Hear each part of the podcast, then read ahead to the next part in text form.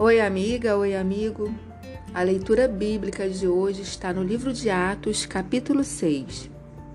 Vem comigo? Tradução Nova Versão Internacional. Naqueles dias, crescendo o número de discípulos, os judeus de fala grega entre eles queixaram-se dos judeus de fala hebraica, porque suas viúvas estavam sendo esquecidas na distribuição diária de alimento.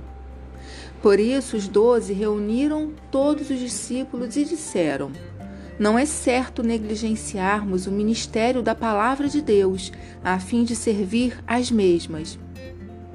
Irmãos, escolho entre vocês sete homens de bom testemunho, cheios do Espírito Santo de sabedoria. Passaremos a eles essa tarefa e nos dedicaremos à oração e ao ministério da palavra. Tal proposta agradou a todos. Então escolheram Estevão, um homem cheio de fé e do Espírito Santo, além de Filipe, Prócoro, Nicanor, Timon, Pármenas e Nicolau, um convertido ao judaísmo proveniente de Antioquia. Apresentaram esses homens aos apóstolos, os quais oraram e lhes impuseram as mãos. Assim, a palavra de Deus se espalhava. Crescia rapidamente o número de discípulos em Jerusalém, também um grande número de sacerdotes obedecia à fé. Estevão, homem cheio da graça e do poder de Deus, realizava grandes maravilhas e sinais entre o povo. Contudo, levantou-se oposição dos membros da chamada Sinagoga dos Libertos, dos judeus de Cirene e de Alexandria, bem como das províncias da Cilícia e da Ásia. Esses homens começaram a discutir com Estevão, mas não podiam resistir à sabedoria e ao espírito com que ele falava.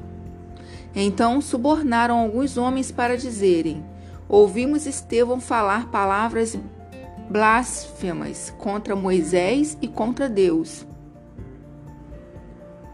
Com isso, agitaram o povo, os líderes religiosos, os mestres da lei, e prendendo Estevão, levaram levaram-no ao sinédrio.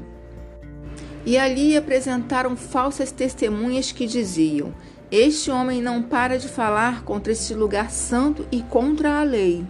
Pois ouvimos dizer que esse Jesus, o Nazareno, destruirá este lugar e mudará os costumes que Moisés nos legeu. Olhando para ele, todos os que estavam sentados no sinédrio viram que o seu rosto parecia o rosto de um anjo.